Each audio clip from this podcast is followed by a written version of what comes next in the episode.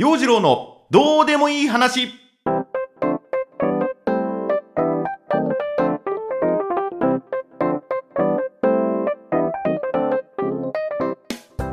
今週もスタート陽次郎のどうでもいい話。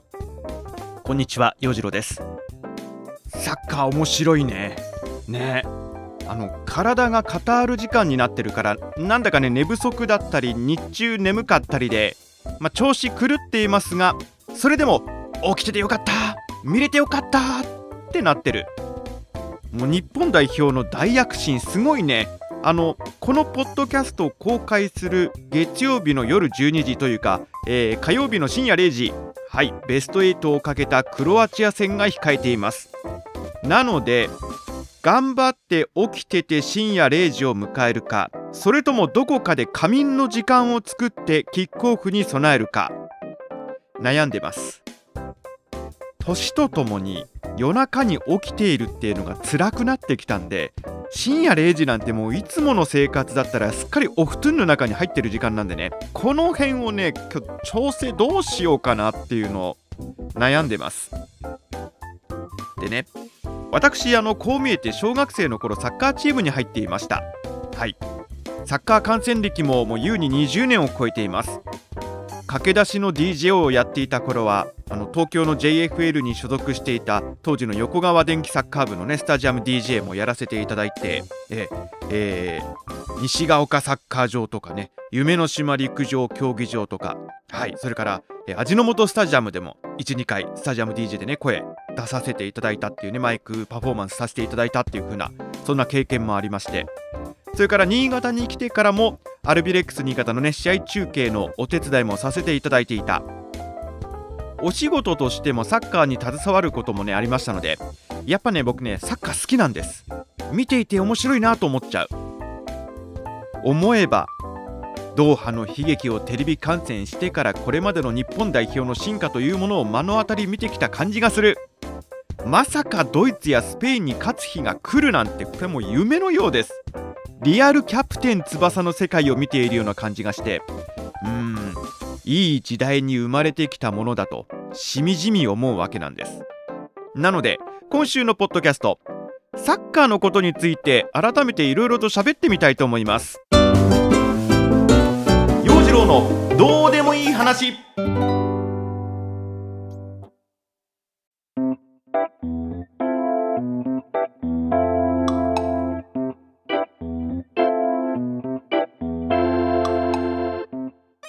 今ねキャプテン翼の漫画のあのジュニアユース編ってのを読んでてキャプテン翼世代なんですよ。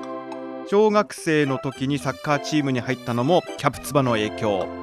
小学校4年生の時にね地元のサッカーチームに入ったんだけどもなんかね急にそのサッカー人口っていうのが増えててレギュラー取れないんですわ。はい。僕がもらった背番号も18今でこそストライカーがつけたり日本代表でも本田圭佑選手がつけたり今回のワールドカップでも浅野選手がつけている番号でまあエース級の番号ではあるんだけれども当時の18番っていうのはもう補欠にも入れない人の番号だった。でまあね入っていったサッカーチームも背番号のこだわりは特にないんですよ。なんかこう名簿順とかで適当に割り振ってあの背番号つけましたなんてねサッカーチームの人言ってたんですが欲しいじゃん10番。10番つけたいじゃん。もう全然テクニックとかないのにキャプツバ好きゆえにね背番号のことでブチブチ言うっていうね、まあ、10番難しければ美杉くん、うん、14番14番がいい。もう完全にねキャプツバ脳になってた。で公園で遊んでいる時もねサッカーして遊んでいる時も「くらえタイガーショット!」とか言いながらヘロヘロシュートを放ってみたりだとかね。キーパー横跳びあーっと取れないとも勝手に実況が入るっていう。実況付きで遊んでますからね。振り返れば楽しかったけどあのまあ僕個人的にねかといってこのキャプツバブームみたいなものが熱がねそんな続いたかっていうとそうでもない。なんかね6年生の頃になると急にオタクに目覚めてしまってね、えー、漫画アニメの世界に没頭しサッカーから遠ざかっていた。自分が陽キャなのか陰キャなのかすごくこう自我があやふやになっていた頃ですねこの頃ね。そう。それが思春期。まあこれが自分の中に起きた1度目のサッカーフィーバーでした。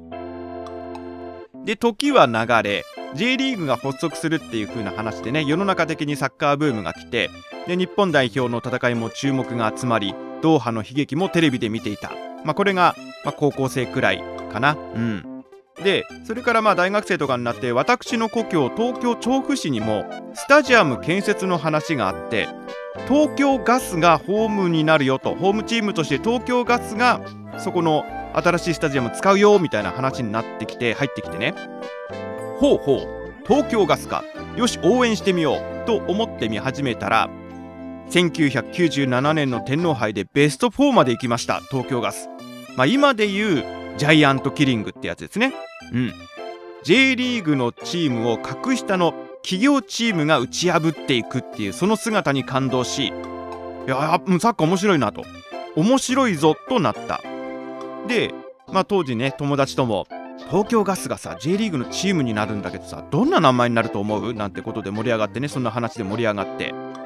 ガスだからあれじゃないプロパン調布みたいな感じじゃないね。いや東京ガスはプロパンじゃなくて都市ガスでしょ？みたいなね。どうでもいい話で盛り上がってました。まあだからまたね地元にそういうサッカーチームが来るぞっていうので機運が高まっていた頃。またねそのサッカーフィーバーみたいなものが僕の中でこうメラメラと盛り上がってきた。で東京ガスは FC 東京チーム名を改めて J2 リーグに参戦。1999年に J1 昇格。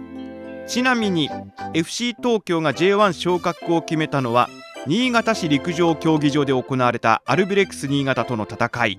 はい。こちらは今年私が足を引きずりながらゴールした新潟シティマラソンのフィニッシュ地点です。はい。フィニッシュした場所がこの新潟市陸上競技場でした。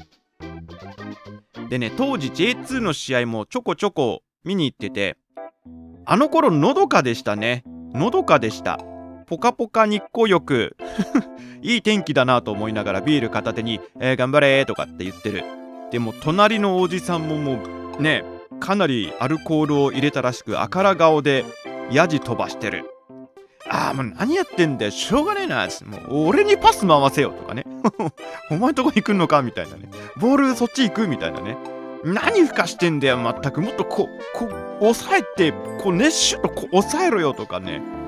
もう今だったらいろいろ問題にもなりそうなんだけども当時の FC 東京のその応援チャントなんてもうヤジとかディスリーもあってね、まあ、でもねただのヤジっていう風なだけじゃなくってこう思わずクスッとね笑っちゃうものとか皮肉ったものとかねなかなか面白い感じで。そういうのもいいなのどかだな。空が青いな。っ生ビール美味しいな。試合面白いなみたいなね。そんな感じで見てました、まあ、だから私のね基本スポーツ観戦ってこういう感じがいいなって思ってるんだよね。ほのぼの観戦。だもうね前半からもうキックオフ前からちょっとビールとか入れちゃってね飲んじゃうもんなんでハーフタイムの時間までにトイレが我慢できない。で試合を見ててねあなんかこの時間帯これ今膠着状態だなここかなと思ってトイレに行くとトイレの向こうから大歓声が聞こえてくる。はい。得点のシーンを見逃すっていうことはねよくありました。トイレに行っている時に点が入るっていうのはどうでしょう？サッカー観戦あるあるなんじゃないですか？まあ皆さん我慢してねハーフタイムの時間までトイレに行かないっていう風なのはあるでしょうしそういうコンディションを整えて前半から飛ばすっていう飲み方はしないと思うんですけどもね。うん。まあ僕ちょっとあの頃は前半から飛ばし気味でね試合観戦してました。で後半に入ってからもちょいちょいビール飲んででいつの間にか試合が終わっててうんと今日どっち勝ったの？みたいなねいうこともたまにありました。ええ。もうなんかあれだよね。こうなるとさサッカー見に行ってるってんじゃなくて飲みに行ってるだけだよね単純にね。うん。でもスタジアムで飲むビールがうまいんだ。うまいんだこれが。ねいろいろ思い出しますね。あの日韓ワールドカップの決勝戦は友達と川崎のスポーツパブで見ていてなぜか試合が終わってからね私の携帯電話のアンテナが折れていたっていうね。そんなこともありましたし。川崎からの帰りの電車の中でね横浜から戻ってくるドイツ人やブラジル人なんかともねちょっとこう喋ってたりね、えー、全然あの何語かもドイツ語もスペイン語も全然つな通じないんだけどもなんかなんか喋ってた。ねそんなこともありましたね。新潟のビッグスワンもね日韓ワールドカップの会場であのベッカムが来たとかで騒いでいましたけどもそれは私が新潟に暮らす前のことでした。でね今キャプテン翼のジュニアユース編をちょこちょこ読み返していてイタリア代表との試合を終えたところなんですで次はアルゼンチンとの戦いって今ね戦いのシーンをこう読んでるんですがヨーロッパとか南米の強豪国がワールドカップの予選でも勝てないような日本に負けてなるものかってこうそういうこう描写があるんですよ。あーそんな時代だったなと。ジュニアユース編ももう30年以上前の話だしね。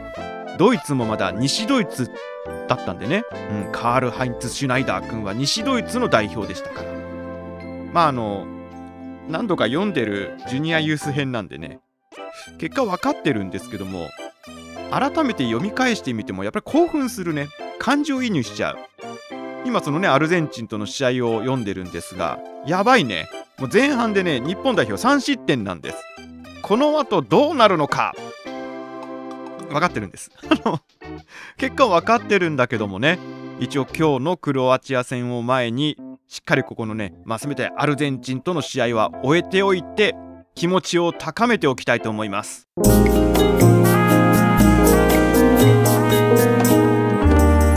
陽次郎のどうでもいい話。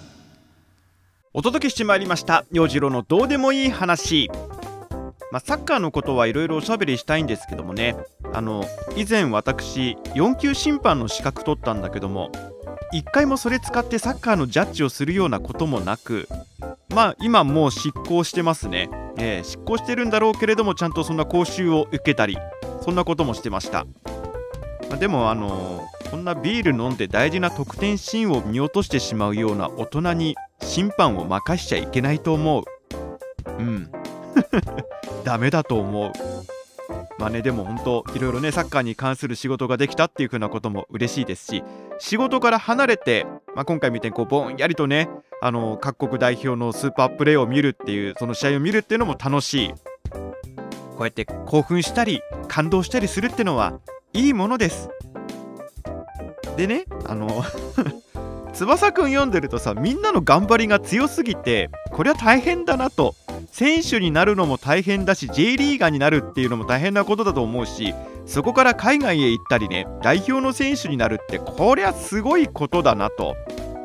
あれですよ漫画読んでると試合を終えてね激闘を終えた後にまた練習するんですよすぐ。帰ってすぐ練習始めたりする。もう休んでと。休もうよ。休むことも大事だよと漫画読みながら突っ込みたくなっちゃう。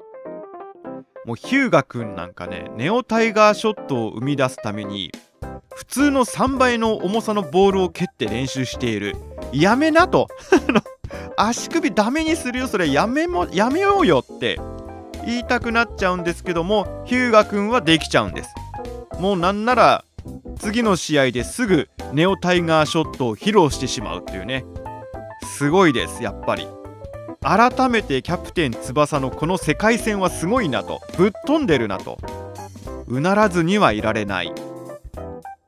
でもねあの今日のね戦います日本代表の各選手も遠からずこのキャプテン翼のような世界でトップを走り続けている選手だと思うんでね。うん。あの今日の試合もいやいやそんなのありえないだろうみたいなシーンも期待したいえー、私もテレビの試合観戦に向けてですね準備を整えておきたいと思いますのでビールとおつまみを買ってきて寝ます。寝ることにします。はい。こんな感じで陽次郎のどうでもいい話ポッドキャスト終了となります。私陽次郎とはまた来週の月曜日にお耳にかかりましょう。おやすみなさい。